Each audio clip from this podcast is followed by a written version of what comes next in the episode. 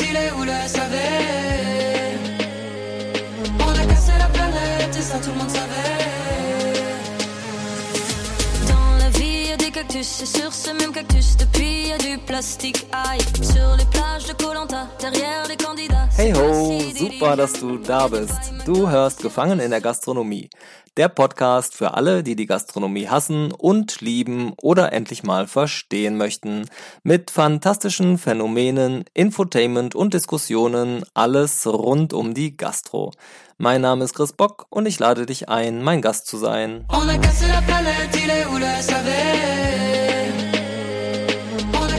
Wie in jeder Gastronomie gibt es immer mal wieder Tischnummern, die aus verschiedensten Gründen nicht vergeben sind. Bei mir gibt es keinen Tisch 9. Das liegt daran, dass es eine Außerhausfolge gab. Für einige meiner Gäste ist das verwirrend, dass dadurch Tisch 8 in Folge 9 ist. Daher synchronisiere ich jetzt Folge und Tisch und in Episode 10 sitzt du also auch an Tisch 10, so wie es sich hier hört. Jo, und damit gibt es vermutlich noch mehr Verwirrung. Daran könnt ihr sehen, wie komplex die Gastronomie manchmal ist und wie authentisch dieser unprofessionelle Podcast hier. Zwinker Smiley. Und dass du als Gast nicht verstehen, sondern einfach nur genießen sollst.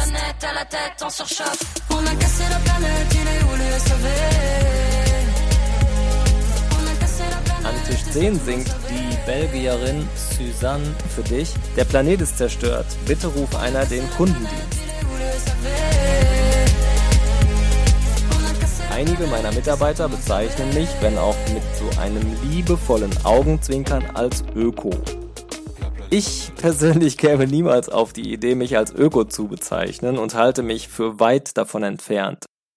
Wenn ich mich aber natürlich mit Nageltussis und Menschen vergleiche, die an ihrer Optik mit Botox, Hyaluron etc. rumschrauben, dann bin ich wohl eher ein Öko und von denen nehme ich das dann aber auch echt als Kompliment.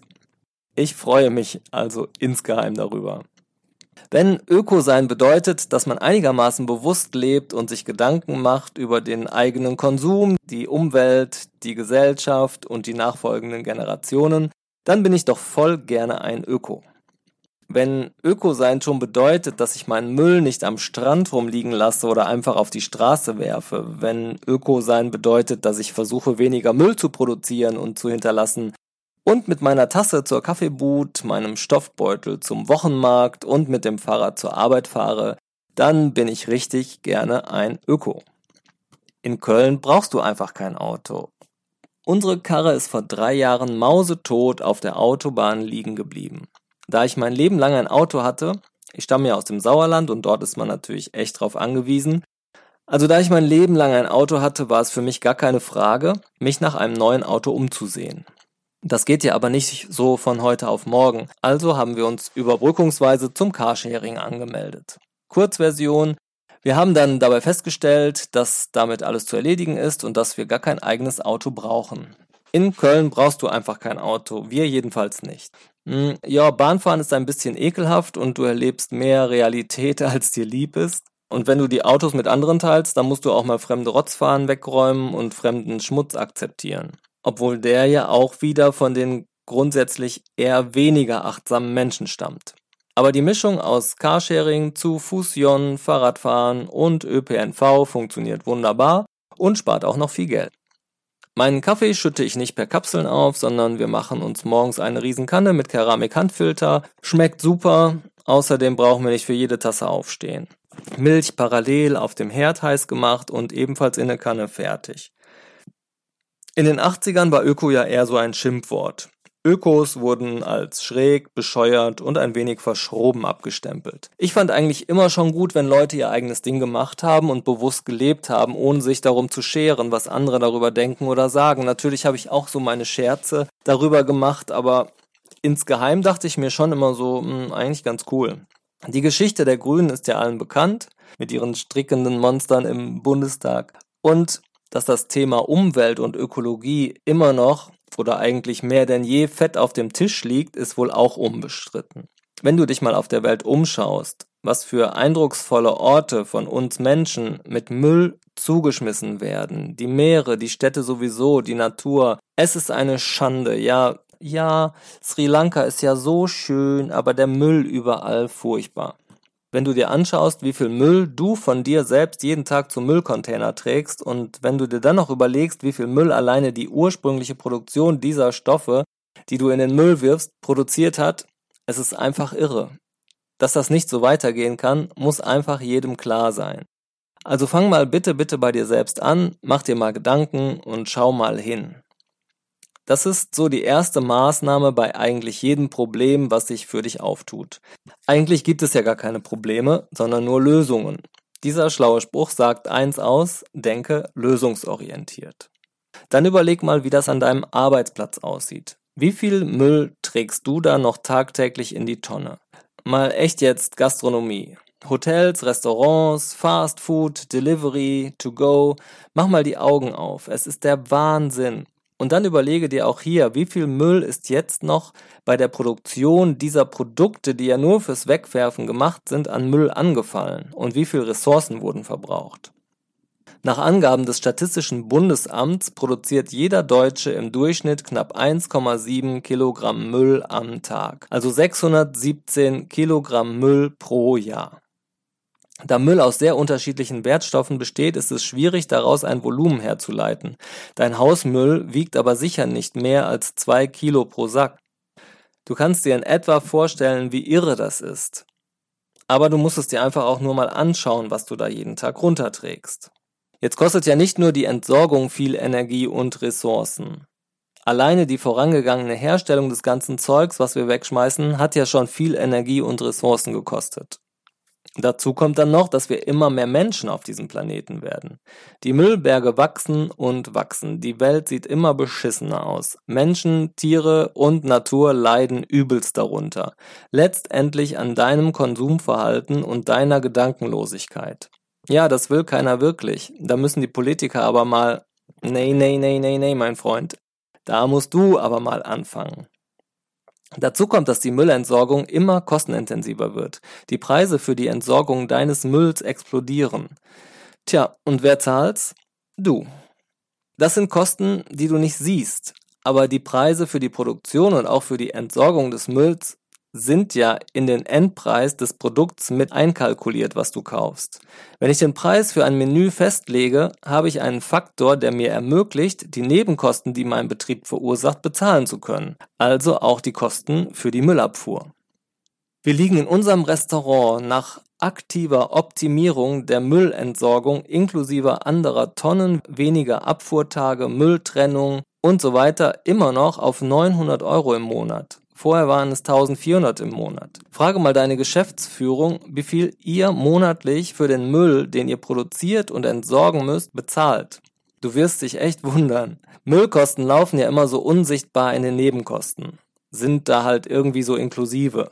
Schau mal in deiner Nebenkostenjahresabrechnung, wie viel dein Vermieter an Müllkosten zahlt und wie viel auf dich davon umgelegt werden. Diese Kosten könnt ihr als Mieter senken, wenn ihr weniger Müll produziert und somit dann die Tonnengröße und die Abfuhrtage angepasst werden. So an diesem kleinen großen Beispiel siehst du auf alle Fälle wunderbar, dass es nicht nur für die Umwelt so unglaublich wichtig ist, bewusst zu leben und ein bisschen oder auch ein bisschen mehr Öko zu sein. Es geht nämlich immer auch um deinen Geldbeutel. Du als Konsument bezahlst den Müll übrigens dreifach. Die Verpackung beispielsweise deiner Salatgurke wird ja irgendwo produziert. Dazu wird Wasser und beispielsweise Erdöl verbraucht und Kohlendioxid produziert. Der Preis der Herstellung und der Müllentsorgung, die bei der Produktion anfallen, wird in den Endpreis der Verpackung einkalkuliert. Der Gurkenlieferant kauft diese Folie ein, zahlt den Endpreis plus der Entsorgungsgebühr. Diese Kosten kalkuliert er in seinen Endpreis für die Gurke mit ein. Du kaufst die Gurke für dein Restaurant oder für zu Hause ein. Zu Hause machst du die Folie ab und wirfst sie in den Müll. Die Müllentsorgung zahlst du über die Mietnebenkosten. Natürlich ist die Verpackung inklusive, aber sie erhöht das Volumen, also die generellen Müllkosten. Das Restaurant kauft die Verpackung mit der Gurke mit und kalkuliert hier auch die Entsorgung und den EK-Preis in den Endpreis für den Gast mit ein. Und wer braucht jetzt wirklich eine Plastikverpackung um die Gurke herum? Du kaufst also dank der Verpackung dank der Folie eine sieben Tage alte Gurke, die schon gar keine Vitamine mehr hat und auch nach gar nichts mehr schmeckt. Großartig. Der ökologische Fußabdruck, den du auf dieser Welt hinterlässt, ist nicht einfach nur ein Fußabdruck, sondern ein Faktor dafür, was du von diesem Planeten an Ressourcen verbraucht hast und was du an Dreck und Müll hinterlassen hast. Wie willst du denn eigentlich leben? Scheißegal, großer Fußabdruck, gleichgültig, hoppla, jetzt komm ich, nach mir die Putzfrau? Oder besser bewusst, kleiner Fußabdruck, nachhaltig, nach dem Motto, ich möchte, dass andere auch eine möglichst schöne Welt vorfinden dürfen. Ich glaube, die Antwort ist klar. So, und jetzt mal wieder zur Gastro. Hast du auch nur annähernd eine Vorstellung, wie sehr du hier eingreifen und wie viel du damit bewirken kannst? Überleg doch mal, wie viel Müll eure Location produziert und wie viel du hier durch kleinste Maßnahmen schon einsparen kannst. Auch aber nicht nur der Umwelt zuliebe, sondern alleine schon, um Kosten zu sparen. Es kostet doch alles Geld beim Einkauf und dann nochmal beim Entsorgen. An welchen Rädern kannst du in deinem Betrieb drehen?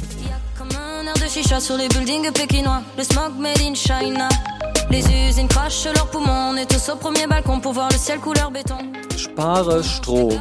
Strom ist echt teuer und da gibt es immer viel Potenzial, richtig viel Geld einzusparen. Rund 5% der Gesamtkosten in der Gastro sind Stromkosten. Klingt wenig, ist aber verdammt viel und kontrollier- bzw. reduzierbar. Wann schaltet ihr welches Gerät ein und wann aus? Wenn ihr erst um 12 Uhr öffnet, braucht man beispielsweise den Pizzaofen nicht um 10 Uhr einschalten. Schau dir an, wie lange der Ofen braucht, um auf voller Betriebstemperatur zu sein. Und so sorgst du dafür, dass er erst entsprechend vorher eingeschaltet wird. Das kannst du für alle elektronischen Geräte so einmal überprüfen. Geräte wie Kombidämpfer schaltest du erst unmittelbar vor der Benutzung ein. Auch Kleinigkeiten wie den Deckel auf den Topf zu legen, wenn der Inhalt zum Kochen gebracht oder konstant temperiert werden soll, helfen. Das gleiche gilt für die Beleuchtung. Welches Licht muss wann ein- und ausgeschaltet werden? Wann kannst du dimmen? Zeitschaltuhren machen sich an dieser Stelle bezahlt.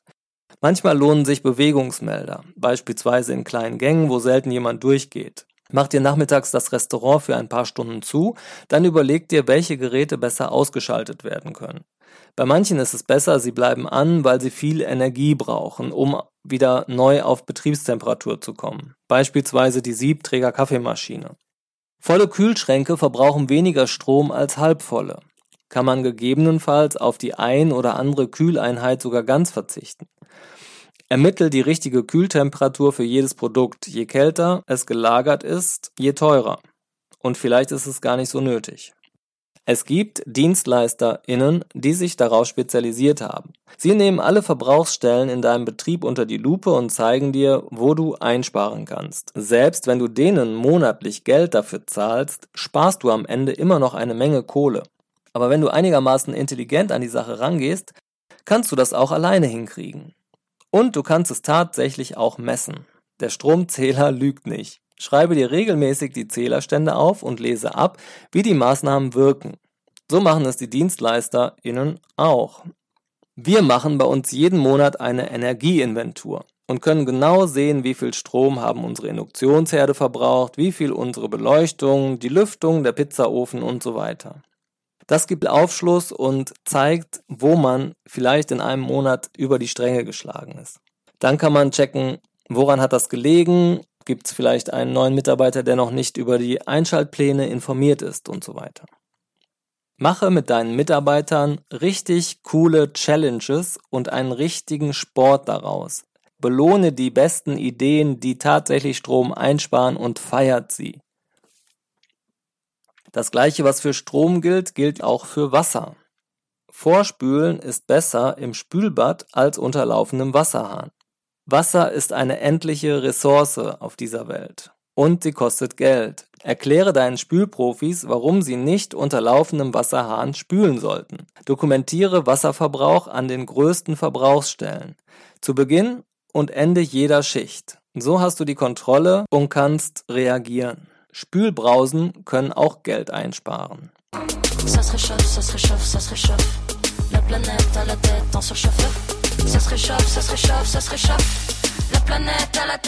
Setze Lebensmittel ganzheitlich ein. From nose to tail, beziehungsweise vom Kopf bis Schwanz. Wer ein Lebensmittel schätzt, es kostengünstig einsetzen und nachhaltig wirtschaften möchte, der nutzt das ganze Lebensmittel. Das bezieht sich nicht nur auf Fleisch oder Fisch, auch Gemüse und Obst lassen sich ganzheitlich nutzen und komplett verarbeiten. Wie wäre es mit einer Orange zum Beispiel? Fruchtfleisch lässt sich als Filets oder Tranchen verwenden oder der Saft wird ausgepresst. Die Schale kann als Aromatisierung genutzt werden, in Stücken oder Zesten. Eine Zitrone ist nicht nur der Saft, der sich aus ihr pressen lässt. Sie ist auch die Schale, aus der sich Zesten für Drinks reißen lassen. Und aus Zitronenzesten und aus Zitronenresten kann ein hauseigener Zitronenlikör, Limoncello etc. hergestellt werden. Was zunächst als Abfall erscheint, dessen Entsorgung wiederum Kosten und Arbeit verursacht, kann produktiv genutzt werden. Nutzt du ein Lebensmittel in verschiedenen Gerichten und Produkten, profitierst du gleich schon mal von Mengenrabatten. Dabei kann sich Gemüse als Beilage, Tagessuppe, Brotaufstrich oder auch in einem Auflauf oder Salat verarbeitet werden. Die Abfälle können wiederum als Soßen oder Suppengrundlage dienen. Aus Karottengrün ist im Handumdrehen ein Pesto oder auch ein Smoothie gemixt und Kartoffelschalen werden frittiert und zu einer kleinen Knabberei oder Beigabe. Kräuter finden gern eine gemeinsame Verwendung in der Küche und an der Bar. Sie passen zu Hauptgerichten und Vorspeisen, können aber auch als Pesto im Dessert oder Drink verwendet werden. Obst kann zum Beispiel roh serviert werden, aber auch als Soße, als Kompott oder als süße Komponente in einem Schmorgericht und im Dessert sind Früchte sowieso ein Muss. Führe Lebensmittel wie einen roten Faden durch die Karte. Dann ergeben sich spannende Menüs mit den passenden Getränken. Gleichzeitig drückt derjenige, der Lebensmittel für mehrere Speisen einsetzt, den Wareneinsatz runter und es ergibt sich auch ein attraktives Food-Drink-Pairing für den Gast. Wenn du hier produktiv arbeitest, musst du kaum noch was wegschmeißen. On a cassé la planète, il est où le SAV Braucht es das wirklich? Prüfe Beilagen und Verbrauchsmaterial. Die Orangenscheibe oder das Salatblatt am Teller ist einfach total 80er und out. Es ist kein Mehrwert für den Gast. Dekoration sollte zwar immer essbar sein, aber die meisten Gäste sehen diese Beilage als Deko und lassen sie doch auf dem Teller liegen. On top gereichtes Brot und Butter. Es kommt so viel zurück und fliegt in den Müll. Das ist so unnötig. Der Gast ist mündig genug, Brot nachzubestellen, wenn es nicht reicht. Und du kannst auch vorher fragen, ob es überhaupt gewünscht ist. Wenn nicht, sparst du dir sogar noch wieder einen Weg. Ob die Cocktailkirsche, der Einwegstempel oder das aufwendige Fruchtspieß im Glas wirklich notwendig sind, hinterfrage das. Man sieht es in vielen Bars. Drinks werden mit Trinkhalm serviert und sofort wird dieser vom Gast beiseite gelegt. Ich mag diese übertriebene Obstdekoration alleine schon deshalb nicht, weil ich das Gefühl habe, die ist schon viel zu angefasst, also aus hygienischen Gründen. Ich würde die niemals essen. Und so fliegt sie in den Müll. Warum nicht von Anfang an darauf hinweisen, dass das Getränk standardmäßig ohne, auf Wunsch aber gerne auch mit Trinkhalm kommt? Müssen wirklich vorab Weingläser auf dem Tisch stehen, die in den meisten Fällen unbenutzt wieder abgeräumt werden müssen und gespült werden müssen? Können zum Beispiel in Cafés Gläser mit Leitungswasser zum Kaffee vom Gast selbst gefüllt und an den Platz geholt werden? Es gibt viele Punkte. Die Kunst ist, Elemente wegzulassen, ohne dabei knauserig oder nicht zuvorkommend zu wirken. Wenn bei einigen Gerichten regelmäßig mehr als ein Viertel auf dem Teller bleibt, sollte der Koch entweder an seiner Rezeptur schrauben oder die Menge etwas reduzieren. Das Angebot von kleinen Portionen zu etwas geringeren Preisen spart zusätzlich Abfälle und Einwegbehältnisse, wenn die Gäste die Reste mitnehmen möchten. Wer den Gästen höflich mitteilt, dass sie auf Nachfrage gerne mehr bekommen, erscheint auch nicht knausrig. Das gilt auch für einen Nachschlag an Beilage oder Soße. On a cassé la planète, il est où le SAV Standardisiere, nicht nur für den Wareneinsatz, sondern auch für die gleichbleibende Qualität und für den Geschmack. Pi mal Daumen, so ungefähr 2 CL. Individuelles Arbeiten hat ja seinen Charme. Und doch in der Profi-Gastronomie, bei der es in jedem Konzept auf jeden Cent bei den eingesetzten Mitteln ankommt, hat es wenig verloren. Legt Portionsgrößen und Rezepturen genau fest. Kontrolliert die Einhaltung. Wagen, Messbecher, Portionierer, Jigger, Ausstecher. Wer damit arbeitet, spart Geld. Checklisten und genaue Rezepte für Speisen und Getränke und deren Einhaltung sind heute unabdingbar. Sie müssen natürlich für jeden Küchenmitarbeiter gut zugänglich und leicht einsehbar sein. Wenn jeder macht, was er meint, dann schmeckt es heute so und morgen so und der Wareneinsatz ist nicht mehr kontrollierbar. On a cassé la planète, il est où le SAV Kalkuliere präzise, auch wenn es vielen kreativen Köchen schwerfällt. Die richtige Kalkulation der Preise in der Gastronomie ist erfolgsentscheidend und somit auch ein Punkt, der zum Kostensparen bzw. zur Gewinnsteigerung beiträgt. Wenn nicht genau gerechnet wurde, können kleinste Fehler richtig Geld kosten. Es gibt viele Wege, die Preise zu kalkulieren. Es gibt einfache Arten wie Faustformeln, das kann je nachdem zwischen Einkauf mal 4 bis zu Einkauf mal 8 variieren. Du kannst auch komplexe Programme verwenden. Es muss nur immer wieder überprüft, analysiert und nachgebessert werden. Überlege auch, wie erfolgreich die einzelnen Gerichte sind, denn das hilft dir bei einer sinnvollen Mischkalkulation.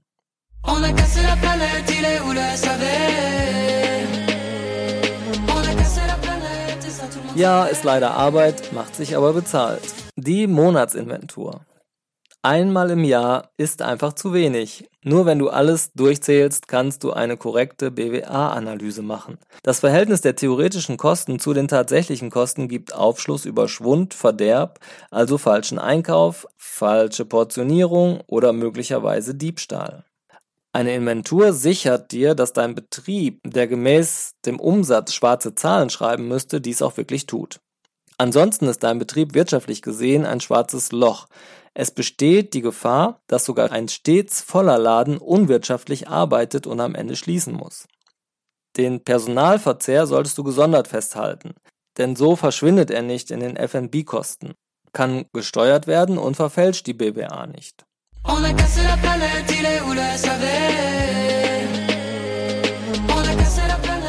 Reduziere Verbrauchsmaterial. Hygiene hat Vorrang, ganz klar. Allerdings lohnen sich Investitionen in nachhaltige Aufbewahrungsmöglichkeiten recht schnell. So kann man seinen Bedarf an Frischhaltefolien und Alufolien deutlich reduzieren. Edelstahl-GN-Behälter mit Deckel lösen das Folienproblem und sorgen für beste Hygiene. Wie wäre es außerdem mit einer dauerhaften Backmatte anstatt immer neu gekauften Backpapier? Auch bei Reinigungsmitteln kann gespart werden. Da hilft schon der Einsatz des richtigen Mittels für die jeweilige Verschmutzung. Mehr Reinigungsmittel sorgt übrigens nicht für mehr Sauberkeit, sondern regelmäßige Reinigung nach dem Motto as clean as you go. Dosierstationen sind hier übrigens auch ein super Tool. Takeaway-Verpackungen gibt es inzwischen aus nachhaltigen Materialien. Reduziere sie aufs Nötigste. Der Gast wird dein Bewusstsein für Nachhaltigkeit zu schätzen wissen. Kommuniziere es auch. On a cassé la planète, il est où le SAV Das alles lohnt sich übrigens immer mal wieder aufs Neue zu durchleuchten und zu hinterfragen. Wir leben im ständigen Wandel, Nachfragen ändern sich, Angebote auch. Und du kannst immer wieder optimieren und nachbessern. Das alles kannst du übrigens echt gut für deine Marketingzwecke nutzen. Kommuniziere diese ganzen Maßnahmen, die du einführst. Kommuniziere sie an den Gast. Kommuniziere sie nach draußen. Nutze sie für dein Marketing. Nutze sie für dich. Deine Gäste werden mit einem noch besseren Gefühl zu dir kommen und sie werden mit einem noch besseren Gefühl aus deinem Restaurant rausgehen. Und das ist ja nicht nur ein Gefühl, es ist ja tatsächlich so, dass sie etwas Gutes für die Umwelt getan haben, weil sie zu dir gekommen sind. Sie werden das Gefühl haben, dass sie das richtige Lokal unterstützt haben und dass es sinnvoll ist, dich, dich mit deinen Idealen zu unterstützen. Du gewinnst noch mehr ihr Vertrauen. Heutzutage achten die Gäste auf sowas. Und wenn du nichts in die Richtung tust und nichts kommunizierst, wirst du am Ende der Verlierer sein.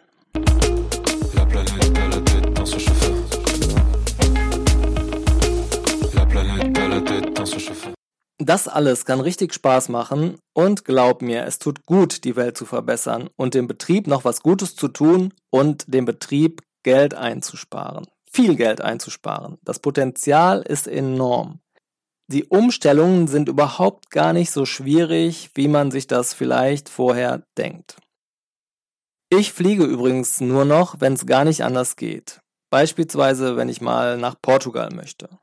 Da ich eh gerne an die Nordsee fahre, fahre ich inzwischen fast in jedem Urlaub mit der Bahn in Urlaub.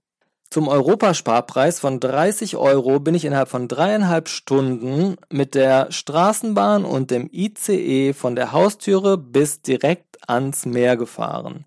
Das ist nicht nur öko, das ist auch noch saubequem und preiswert. Meinen Mitarbeiterinnen verrate ich jetzt an dieser Stelle noch ein paar kleine Geheimnisse, die Sie sicherlich erfreuen werden. Ich benutze Klopapier sowie Q-Tips und eine Zahnbürste aus nachhaltigem Bambus. Mein Wasch- und Spülmittel fülle ich im Bio-Supermarkt an der Abfüllstation auf. Ich hatte übrigens noch nie so lecker duftende und natürliche Produkte dafür. Mein Shampoo und Duschgel sind bio, vegan und öko und enkeltauglich. Was immer das heißt. Und viele Dinge in meinem Kühli sind das auch. Für mich sind das überhaupt keine Entbehrungen, sondern ein echter Gewinn an Lebensqualität. Wenn ich eine Toilette besuche, dann hinterlasse ich die doch sauber und ordentlich für den, der als nächstes folgt. Das ist für mich eine Selbstverständlichkeit. Unsere Generation hat noch eine gewisse Erziehung genossen, Zwinker-Smiley. So sollten wir das doch auch mit unserem Planeten tun.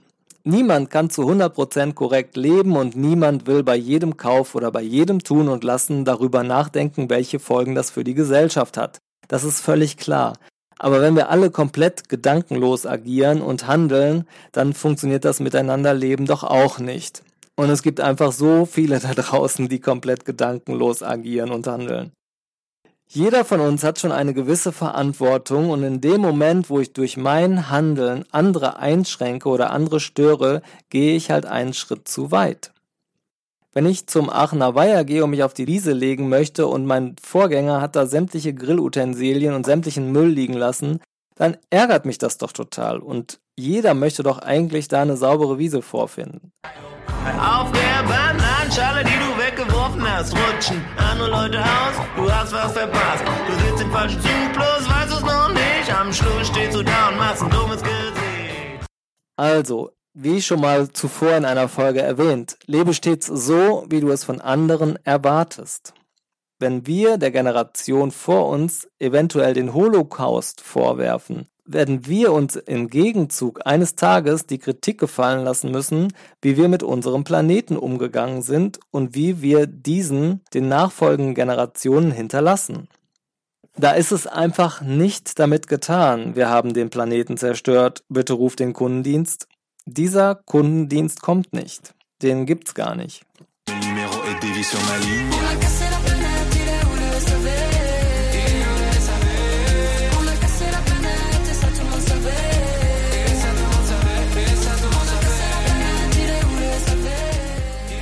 Vielen Dank fürs Zuhören. So, und jetzt zähle ich wieder voll auf dich. Wie hat dir die Folge gefallen? Inwieweit berührt dich das Thema? Welche Maßnahmen fallen dir ganz spontan ein, welche du direkt umsetzen kannst? Welche Maßnahmen fallen dir ein, die du mal gerne überprüfen möchtest? Schreib mir dein Feedback, deine Anmerkungen, deine Erfahrungen und Gedanken. Teilst du meine Ansichten oder bist du anderer Meinung? Wo? Ah, auf gefangenindergastronomie.de oder kurz gitsch.de. Oder natürlich auf Instagram unter Gefangen in der Gastronomie. Ein Wort, alles zusammen. Gerne darfst du mir auch Wünsche schreiben, welche Themen ich für dich mal hier behandeln kann. Was interessiert dich? Über was möchtest du mehr erfahren? Lass mich es wissen. Bis bald an Tisch 11 oder 11, wie der Rheinländer sagt.